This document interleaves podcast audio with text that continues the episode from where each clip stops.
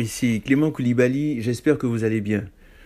Euh, Aujourd'hui, j'aimerais euh, partager un message avec vous. Et, avant le, le, partager en tant que tel, j'aimerais juste vous annoncer une nouvelle. Je ne sais pas si vous en êtes conscient. Certainement que oui, peut-être que non. Mais la nouvelle est la suivante. Une chose est sûre, vous allez mourir. Oui, c'est pas une très belle nouvelle, mais c'est un fait, c'est une réalité. Nous sommes tous appelés à mourir un jour ou l'autre.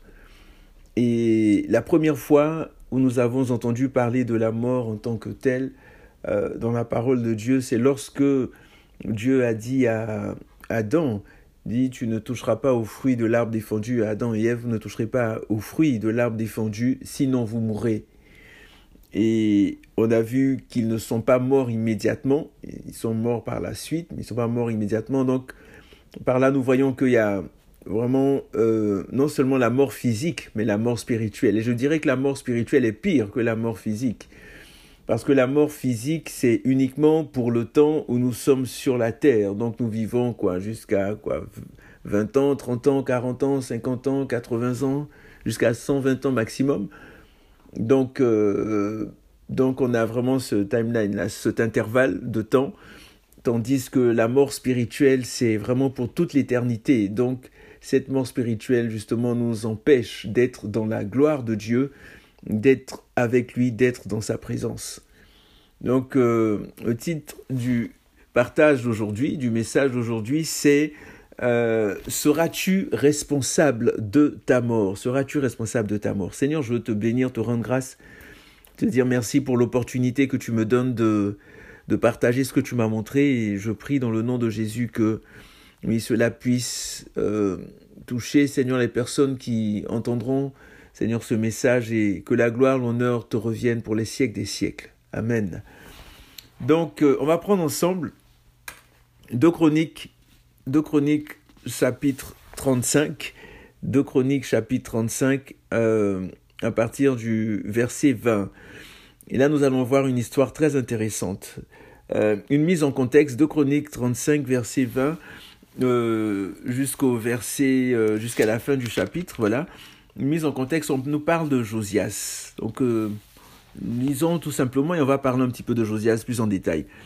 Donc, de Chroniques 35, verset 20. Après tout cela, après que Josias eut restauré la maison de l'Éternel, Néco, roi d'Égypte, monta pour combattre à Carchemish sur le Frat. Josias sortit à sa rencontre. Néco lui envoya des messagers pour dire Qu'ai-je à faire avec toi, roi de Juda?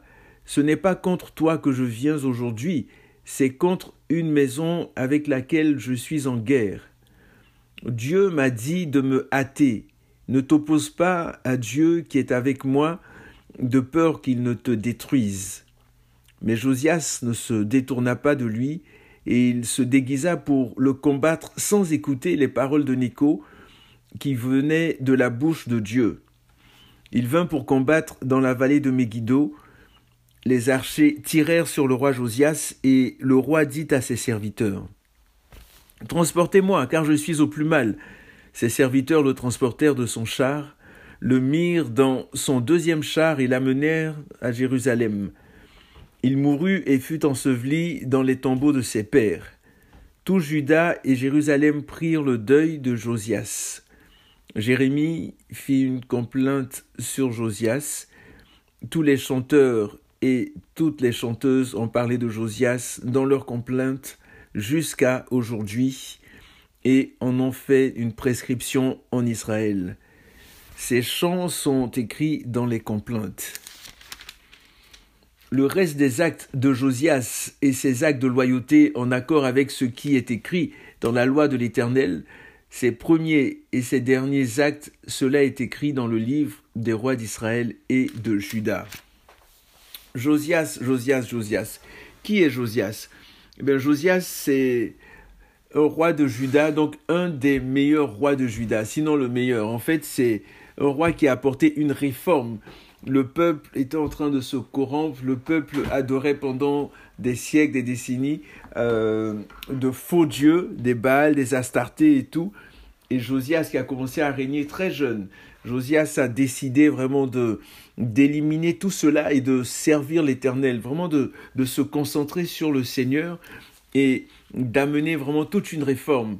Et par la suite, on voit que le peuple de Juda, Jérusalem surtout, donc le peuple de Juda, euh, s'est tourné véritablement vers le Seigneur. Ils ont fait une Pâque extraordinaire pour célébrer le Seigneur. Lorsque euh, Josias commanda de refaire le temple, d'aller faire le ménage dans le temple et tout, ils ont trouvé, vous vous devinez quoi dans le temple? Qu'est-ce qu'ils ont trouvé? Ils ont trouvé le livre de la loi dans le temple. C'était une surprise parce que depuis longtemps, ils s'étaient éloignés du Seigneur et on trouve la parole de Dieu dans la maison de Dieu, dans le temple. Vous voyez? Et là, il a fallu que quelqu'un qui avait un cœur attentif puisse vraiment redonner vie à, au peuple d'Israël, au peuple de Juda plus particulièrement, et que la parole puisse vraiment toucher le cœur de ce peuple-là. Et lorsqu'ils ont trouvé la parole, euh, et on le voit dans 2 Chroniques 34 surtout, lorsqu'ils ont trouvé cette parole, ils se sont repentis, ils ont déchiré leurs vêtements, ils, sont revenus de tout leur cœur avec auprès du Seigneur. Et, donc en fait, le, le, règne de Judas est un règne, euh, je dirais, positif. C'est ça, un règne positif dans l'ensemble parce que il a vraiment amené un changement, une transformation et il a marqué sa génération. Et qu'est-ce qui s'est passé par la suite? Nous allons voir que euh, au niveau de Josias, à un moment, donc il y avait une certaine gloire et tout. Je ne sais pas si ça lui était un petit peu monté à la tête, mais il s'avère que euh, on nous dit que Josias, lorsqu'il avait restauré la maison de l'Éternel, à un moment il y a le roi Néco, donc un roi d'Égypte qui monta pour combattre à Carchemish sur le Frat. En fait, il allait pour combattre euh, en Assyrie. Donc Archimis c'était en Assyrie donc pour euh, se battre contre euh, les Assyriens. Vous voyez, donc il n'y avait pas, en fait, Josias n'avait rien à faire dans cette situation. Comme on, dirait en Côte d'Ivoire, où est ton problème? Je veux dire, il n'avait aucun problème à avoir dedans, c'était pas son histoire, il n'avait pas à se mêler de cette situation-là. Mais Josias a décidé quand même d'aller se mettre, d'aller faire front, d'aller en guerre contre Neko. Et j'ouvre une parenthèse pour dire, est-ce que vous avez l'habitude de vous mêler de ce qui ne vous regarde pas? Donc il faut faire attention parce que on risque d'être responsable de notre mort. Josias a été responsable de sa propre mort. Es-tu responsable ou seras-tu responsable de ta propre mort? C'est important qu'on fasse attention par rapport à nos décisions, par rapport à nos choix, par rapport à notre attitude, par rapport à nos paroles. Serons-nous responsables de nos morts ou pas? Et je pense que il ne doit pas en être ainsi, ce ne doit pas être le cas. Et vous savez, lorsque euh, Josias justement a décidé d'aller euh, contre le roi euh, d'Égypte contre Neko, là pour se battre contre Neko, ben, il y a quelque chose de très intéressant dans ce passage. Les, paroles de Neko vraiment doivent nous amener à réfléchir. Voici ce qui s'est passé. On dit, Josias donc sortit à sa rencontre donc contre Neko, et Neko lui envoya des messagers pour dire, qu'ai-je à faire avec toi, roi de Juda? Ce n'est pas contre toi que je viens aujourd'hui, c'est contre une maison avec laquelle je suis en guerre. Donc, je veux dire, il n'y a pas de problème, hein. Soit dans ton coin, moi je suis dans mon coin, laisse-moi avancer, je, je ne viens pas contre toi. Et souvent, on aime peut-être se, mêler de ce qui ne nous regarde pas. Ah, que fait l'autre? Euh, dans sa vie Qu'est-ce qu'il devient juste, pour euh, comme on dit au Québec, pour du placotage, juste pour euh, vraiment satisfaire notre curiosité, une curiosité malsaine, je dirais. On veut savoir les petites choses, les moindres petits détails dans, dans la vie des gens. On se joue les colombos, les, les, les, les détectives privés, on fait des, des interrogatoires et tout ça. On veut essayer de comprendre les choses. Non, quelles sont nos motivations? Garde ton cœur plus que toute autre chose, car de lui viennent les sources de la vie. Hmm? Sinon, ben, on, risque encore une fois, comme j'ai dit au début, d'être responsable de notre mort. Regardez. Donc, Neko, voici ce que Neko dit. Il dit, qu'ai-je à faire avec toi, roi de Juda? Ce n'est pas contre toi que je viens aujourd'hui, c'est contre une maison avec laquelle je suis en guerre. Je suis en guerre, oui, contre la Syrie. Ce n'est pas contre Juda. Donc, tu n'as pas à intervenir. Hein, et voici ce qu'il dit par la suite. Il dit, Dieu m'a dit de me hâter. Ne t'oppose pas à Dieu qui est avec moi, de peur qu'il ne te détruise. Aïe, aïe, aïe, aïe, aïe, c'est extraordinaire. Un roi païen, vous voyez, un peu comme Cyrus qui avait ordonné lorsque le peuple était euh, déporté et tout, qu'il puisse retourner à Jérusalem, Dieu qui lui avait parlé, Dieu qui disait même mon serviteur Cyrus. Et là, on voit que Dieu peut dire mon serviteur Néco. En fait, c'était son serviteur parce qu'il dit Dieu m'a parlé, Dieu m'a ordonné. Oui, euh, Dieu m'a dit de me hâter. C'est lui qui m'a donné cette mission. Le Dieu auquel tu crois, hein, l'éternel, le, le Dieu d'Israël, tout, c'est ce Dieu-là qui m'a dit de me hâter. Donc ne t'oppose pas. Ne t'oppose pas pour qu'il ne te détruise. Vous voyez, c'est vraiment extraordinaire. Donc Dieu parle aussi aux païens. Ah oui, mais oui, Dieu parle. Et souvent, on a, on a, on a une certaine perception, un certain jugement. Parfois, on se met sur un piédestal. Ah non, non, non, ceux-là sont des païens, ils ne connaissent pas le Seigneur. On ne sait pas. On ne sait pas ce que Dieu est en train de dire à notre voisin. Ou peut-être il est en train de, de, se révéler à lui dans un rêve, dans une vision. Dieu est illimité, Dieu est extraordinaire. Donc, vraiment, faisons attention. Dans notre petite euh, compréhension ou connaissance des choses, hein, faisons attention de ne pas euh, juger nécessairement ou dire ah non non non non mais c'est nous qui avons Dieu, c'est nous qui avons la bonne théologie, nous nous sommes les pentecôtistes, ou nous sommes les baptistes, ou nous sommes les méthodistes, ou nous sommes les assemblées de Dieu, ou nous sommes ci, nous sommes ça, nous avons la vérité. Non, c'est à nous seulement que Dieu parle, blablabla bla, bla, bla, Nous sommes les catholiques, nous sommes les protestants. Vous voyez, faisons attention, recherchons le Seigneur Jésus-Christ, soyons simplement des disciples de Jésus, voilà, des amoureux de Jésus. Que notre but soit de lui ressembler, que notre but soit de marcher avec lui et, ne pas monter vraiment sur, sur euh, des piédestals et, de sortir de ces choses-là. vous voyez Neko, Dieu lui a parlé, c'est extraordinaire. Dieu parle à un roi païen, comme je l'ai dit tout à l'heure. Dieu lui donne une mission. Et des fois, nous, allons voir que des personnes ont des missions. Mais est-ce que nous savons qui leur a donné ces missions-là? Et nous, si nous sommes des serviteurs de l'Éternel, qu'aurait pu faire Josias? Qu'a fait Josias? Lorsqu'il a reçu ce message, regarde, ne t'oppose pas, c'est Dieu qui est avec moi, Dieu est avec moi, fais attention, lui ne t'oppose pas pour qu'il ne te détruise. Qu'a fait Josias? Verset 22. Mais Josias ne se détourna pas de lui, et il se déguisa pour le combattre sans écouter les paroles de Néco qui venaient de la bouche de Dieu. Waouh Les paroles de Néco venaient de la bouche de qui? Venaient de la bouche de Dieu. Et Josias ne se détourna pas, il fit l'entêté. Moi, je pense que, bon, je sais pas, hein, j'étais pas là, puis on n'est pas à la place de Josias ni quoi que ce soit, mais je pense que, que Dieu nous remplisse de son esprit de sagesse et d'intelligence, qu'on puisse avoir la sagesse de dire quand on entend ce genre de choses, qu'on puisse s'arrêter, hein, et puis, et puis euh, aller dans le lieu secret et puis dire Seigneur, regarde, j'avais, j'avais pour but, j'avais l'intention d'aller combattre Nico, Peut-être que je m'ennuyais, je sais pas, et puis je voulais euh, aller à la guerre, m'amuser, jouer à la guerre, je sais pas, et puis bon. Seigneur, j'avais cette intention, et voici ce qu'il est en train de dire. Est-ce que c'est vrai? Qu'est-ce que, Seigneur, qu'en est-il? Est-ce que tu lui as véritablement parlé? Vous voyez Maintenant, il s'est entêté, il n'est même pas allé voir, consulter l'Éternel, ni quoi que ce soit. Il a foncé, tête baissée, pour aller combattre Neko. Que s'est-il passé? Neko avait-il raison? Nico avait-il raison quand il a dit c'est Dieu qui m'a dit fais attention, tu risques d'être détruit. Dieu risque de te détruire par rapport parce que tu t'opposes à ses plans. Est-ce qu'il avait raison? Verset 23. Les archers tirèrent. Les archers tirèrent. Donc il vint pour combattre euh, euh Neko dans la vallée de Megiddo. Et les archers tirèrent. D'accord? Les archers tirèrent. Et que s'est-il passé? Les archers tirèrent sur le roi Josias, et le roi dit à ses serviteurs, Transportez-moi, car je suis au plus mal. Ses serviteurs le transportèrent de son char, le mirent dans son deuxième char et l'amenèrent à Jérusalem.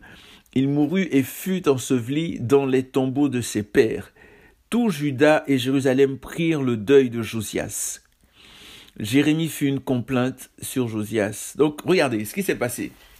Donc il va en guerre et effectivement il est touché par balle, touché par flèche je dirais. Là il est touché, il est touché par flèche, il est, il est, il est, blessé gravement. voilà, grièvement, et puis là, sur le point de mourir, et il meurt. La prophétie s'est réalisée.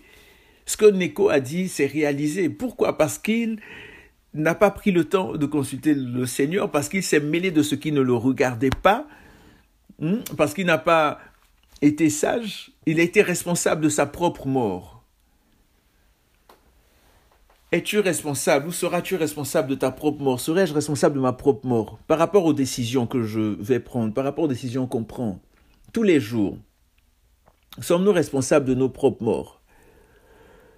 Ou sommes-nous en train tranquillement de creuser notre tombe? Est-ce qu'on va, comme enfance, vous savez, chaque, chaque, chaque pas qu'il était, ou, chaque coup de roue qu'il a avancé avec, euh, avec son char, mais le rapprochait de la mort. Oui, c'est vrai que chaque jour, chaque jour qu'on avance, ben, nous, nous rapproche de la mort, mais des fois on peut la précipiter aussi. Et, faisons attention. Il peut y avoir des morts euh, prématurées. Je veux dire, le Seigneur peut-être souhaite qu'on vive jusqu'à 80 ans, et puis ben, on vit jusqu'à 60 ans.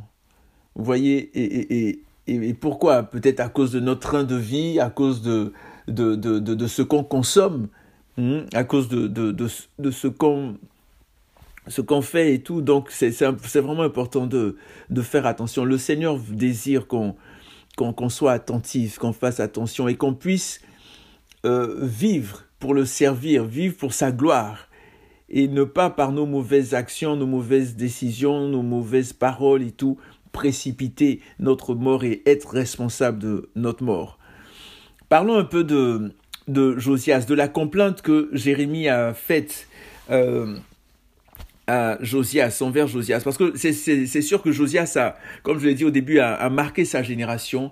Vraiment, il a, il a vraiment détruit tout, tous les sanctuaires des Baals, des faux dieux et tous les idoles. Il, a tout ravagé. Il a vraiment remis le culte de l'Éternel vraiment à sa place, au centre euh, de la vie de Jérusalem. Et prenons euh, Jérémie 22.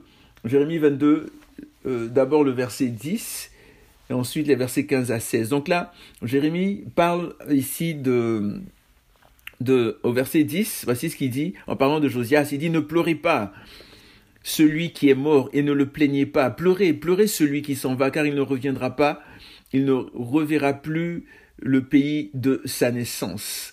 Et après, il parle de Shalom, qui est le fils de Josias, qui a pris le pouvoir après, et les versets 15 à 16 il, fait allusion à, Josias et il dit Est-ce que tu règnes? Donc il dit Shalom, toi, est-ce que tu règnes parce que tu as de la passion pour le cèdre? Il dit Ton père ne mangeait-il pas et ne buvait-il pas? Donc ton père Josias, hein, Shalom, ton père ne mangeait-il pas et ne buvait-il pas? Mais il pratiquait le droit et la justice. De la sorte, tout allait bien pour lui. Il jugeait la cause du malheureux et du pauvre. De la sorte, tout allait bien pour lui. N'est-ce pas là me connaître, oracle de l'Éternel? Vous voyez Donc là, Jérémie rend témoignage euh, de la part de Dieu, rend témoignage de ce que Josias a fait. Il dit, ton père, oui, il pratiquait le droit et la justice. Est-ce que nous pratiquons le droit et la justice aujourd'hui Ou est-ce que nous cherchons, nos propres intérêts? On est prêt à écraser la veuve, l'orphelin, les personnes faibles et tout, les gens autour de nous parce qu'on veut peut-être un poste, on veut peut-être une carrière. Est-ce que les paroles qui sortent de nos bouches sont des paroles véridiques, authentiques, ou nous mangeons le pain du mensonge, le pain de la paresse? Hein? Est-ce que véritablement euh, nous, nous, nous, nous pratiquons la justice? Est-ce que nous pratiquons le droit, ce qui plaît à Dieu? Et est-ce que, comme il est dit ici, il jugeait la cause du malheureux et du pauvre? Est-ce que nous sommes, oui, dans notre, comme on dirait, dans notre bulle ou bien dans notre maison, dans notre confort, le confort de notre foyer, et on n'a pas l'esprit tourné vers les malheureux, les pauvres. Est-ce qu'on pense à eux? Est-ce qu'on pense à, les aider? Est-ce qu'on prie pour eux? Est-ce qu'on a eu un regard envers eux?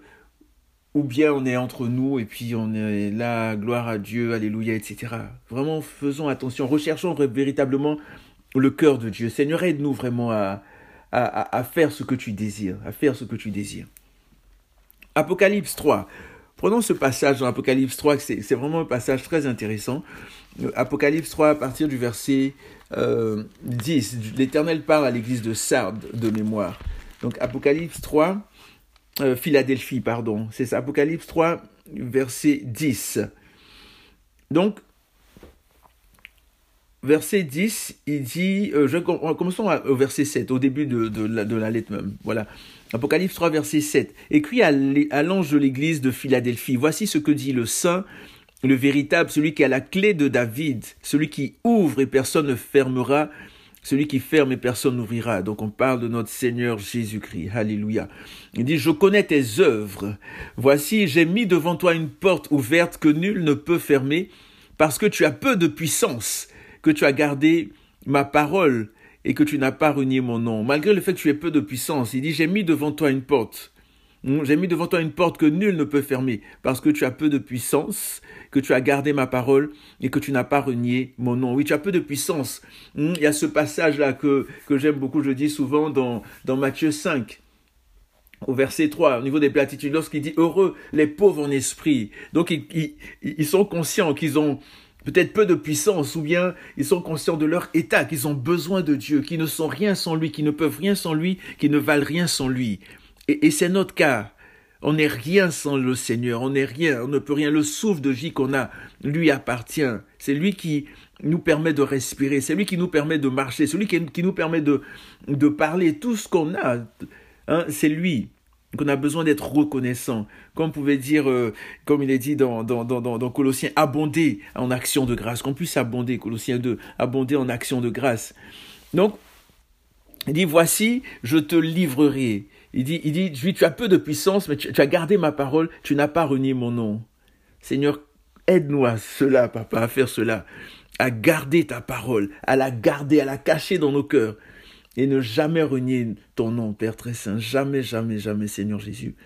Verset 9. Voici, je te livrerai des gens de la synagogue de Satan qui se disent juifs et ne le sont pas car ils mentent. Voici, je les ferai venir se prosterner à tes pieds et, reconnaître que je t'ai aimé. Verset 10. Parce que tu as gardé la parole de la persévérance en moi, je te garderai moi aussi de l'heure de l'épreuve qui va venir sur le monde entier pour éprouver les habitants de la terre. Je viens bientôt, tiens ferme ce que tu as, afin que personne ne prenne ta couronne. Du vainqueur je ferai une colonne dans le temple de mon Dieu, et il n'en sortira plus. J'écrirai sur lui le nom de mon Dieu, et celui de la ville de mon Dieu, la nouvelle Jérusalem qui descend du ciel d'auprès de mon Dieu, ainsi que mon nom nouveau.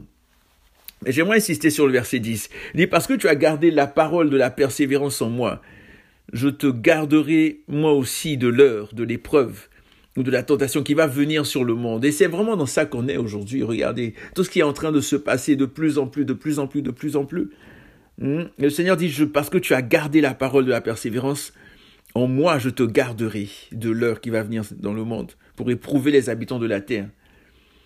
Gardons la parole de la persévérance. Ayons une attitude excellente, extraordinaire, bonne comme celle qu'avait Josias avant qu'il n'aille euh, vers sa mort, hein, avant qu'il euh, fasse ce qu'il a fait.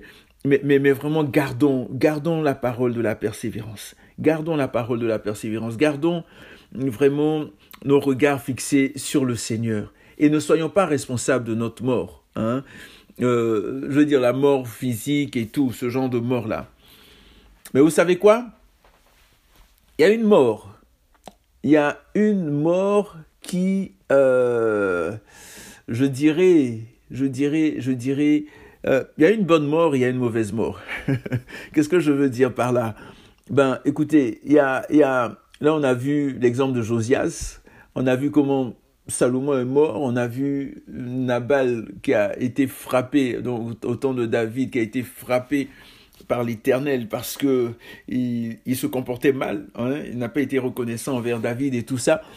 Mais, mais il y a une bonne mort. Bon, on, a, on parle par exemple l'histoire de, de Naboth au temps d'Akab. Naboth qui avait une vigne et Akab convoitait sa, sa vigne et Naboth a dit non, non, je te donnerai pas, je te donnerai pas ma vigne, c'est l'héritage de mes pères et tout, je te la donnerai pas. Y en a Jézabel qui est rentrée euh, dans le décor, qui a dit non mais regarde, laisse-moi, je vais m'occuper de cette affaire-là. Et il a fait tuer Naboth. Elle a dit va prendre la vigne maintenant, Akab. Et, et, et, c'est une bonne mort dans le sens où, je veux dire, il n'a pas couru après ce, ce, genre de mort, mais il a été intègre, il a été droit, et malgré cela, il est décédé. Malgré cela, on l'a tué, il est mort. il y a les martyrs. C'est pas, je veux dire, tu, c'est une bonne mort. C'est drôle à dire, un peu une bonne mort, mais bon, c'est une bonne mort. Regardez les martyrs, ils sont morts pour l'évangile, pour Christ. Mais ils sont morts pour cette cause-là. Ils sont morts pour une cause extraordinaire. Et ils n'ont pas euh, regardé ou considéré la souffrance et tout qu'ils pouvaient avoir, mais ils ont fixé leur regard sur Christ. Ils ont fixé leur regard sur Christ. Et, et, regardez, prenons ce passage par exemple dans, dans, dans Hébreu, hein, chapitre 11. On nous dit, et que dirais-je encore lorsqu'on nous parle des héros de la foi? On dit, que dirais-je encore? Car le temps me manquerait si je passais en revue Gédéon, Barak, Samson, Jephthé, David, Samuel et les prophètes qui par la foi vainquirent des royaumes, exercèrent la justice, obtinrent des promesses, fermèrent la gueule des lions, éteignirent la puissance du feu, échappèrent aux tranchants de l'épée, reprirent des forces après avoir été malades, furent vaillants à la guerre et mirent en fuite des armées étrangères. Des femmes retrouvèrent leur mort par la résurrection.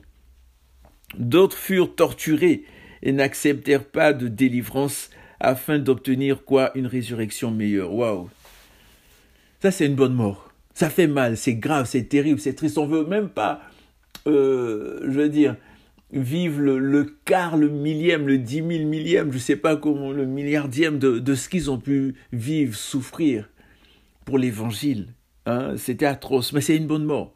Parce qu'ils ont tenu ferme. Et, la prière pour nous, c'est vraiment qu'on puisse tenir ferme. Si jamais on a à vivre ce genre de choses-là, qu'on puisse tenir ferme, qu'on puisse tenir ferme, en ayant les regards fixés sur la récompense, en ayant les regards fixés vers le ciel, comme Étienne. Étienne a eu une bonne mort, on l'a lapidé. Mais il proclamait l'évangile, il parlait de Jésus, il parlait de Dieu, de, ce qui était en train de, de, se passer, du plan de Dieu, etc. Et les gens le lapidaient. Et pendant qu'on le lapidait, il dit, Père, pardonne-leur car ils ne savent pas ce qu'ils font. Ne leur, ne leur charge pas ce péché. Notre Seigneur Jésus-Christ a fait de même sur la croix. Et ils sont morts. Vous voyez, le Seigneur Jésus est ressuscité. Étienne, une bonne mort, tu meurs pour une cause extraordinaire. Pour... Et qu'est-ce quelle est cette cause qui vaut la peine?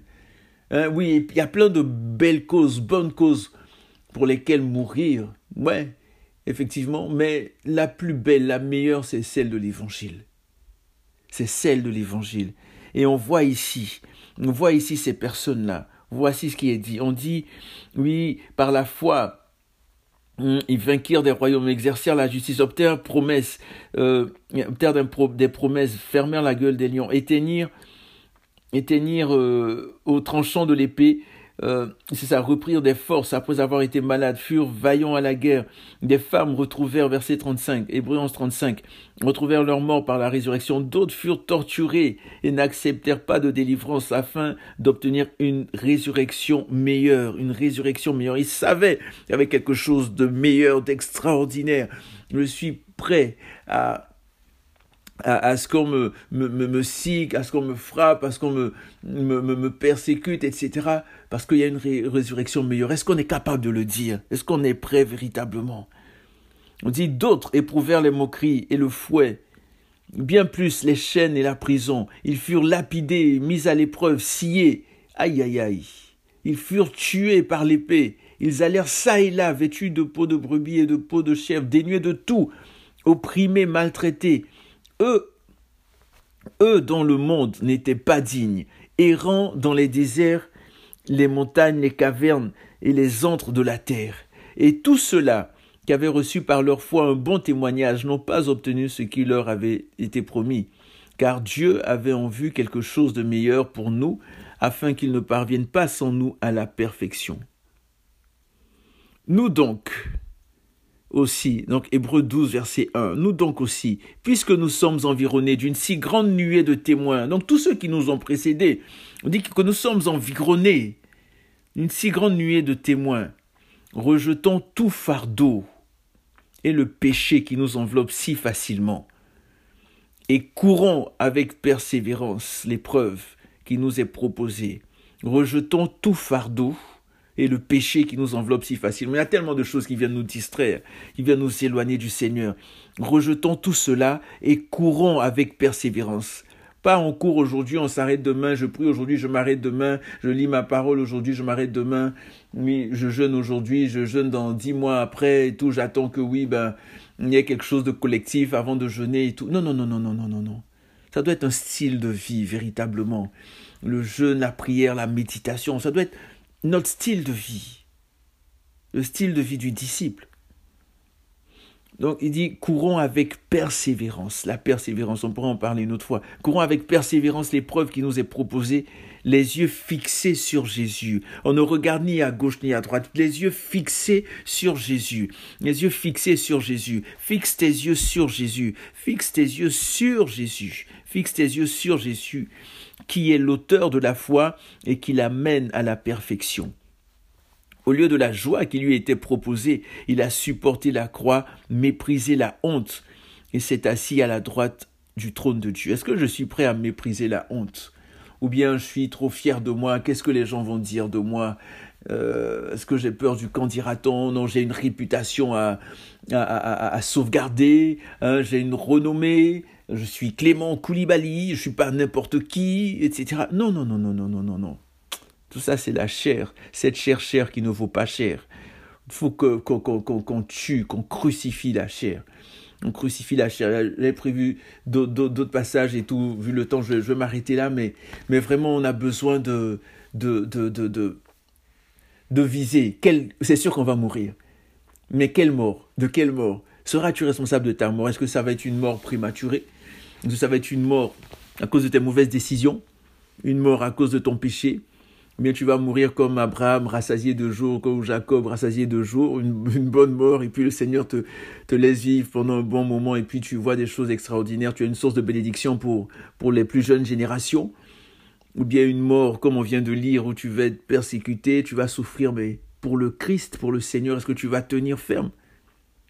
Quelle sera ta mort? Seras-tu responsable de ta mort? Portez-vous bien, que Dieu vous garde, que Dieu vous bénisse. Seigneur, merci. Merci Seigneur pour ce que tu nous as permis d'entendre. Et Seigneur, que nous soyons conscients, que nous soyons conscients euh, de la mort qui arrive et, des décisions qu'on prend chaque jour. Chaque jour. À moins de petites décisions, un effet, un impact. Et Seigneur, merci. Je prie pour euh, les personnes qui écoutent, qui entendent. Seigneur, s'il y en a qui ont des maladies, Seigneur, je prie contre toute maladie, contre tout esprit de maladie, contre toute douleur maintenant dans le nom puissant de Jésus. Seigneur, merci pour les cœurs que tu apaises, Seigneur, pour la joie que tu mets dans les vies, dans les cœurs, dans les foyers, dans les couples, Seigneur, dans les relations, Seigneur mon Dieu. Et Seigneur, merci parce que tu es le roi des rois, le Seigneur des seigneurs. Tu es le chef de toute principauté de tout pouvoir. Et nous te bénissons, Seigneur. Rien ne t'est impossible. Donc portez-vous bien, que Dieu vous garde, que Dieu vous bénisse et surtout, surtout, surtout n'oubliez pas que Jésus revient très très très très bientôt. À la prochaine.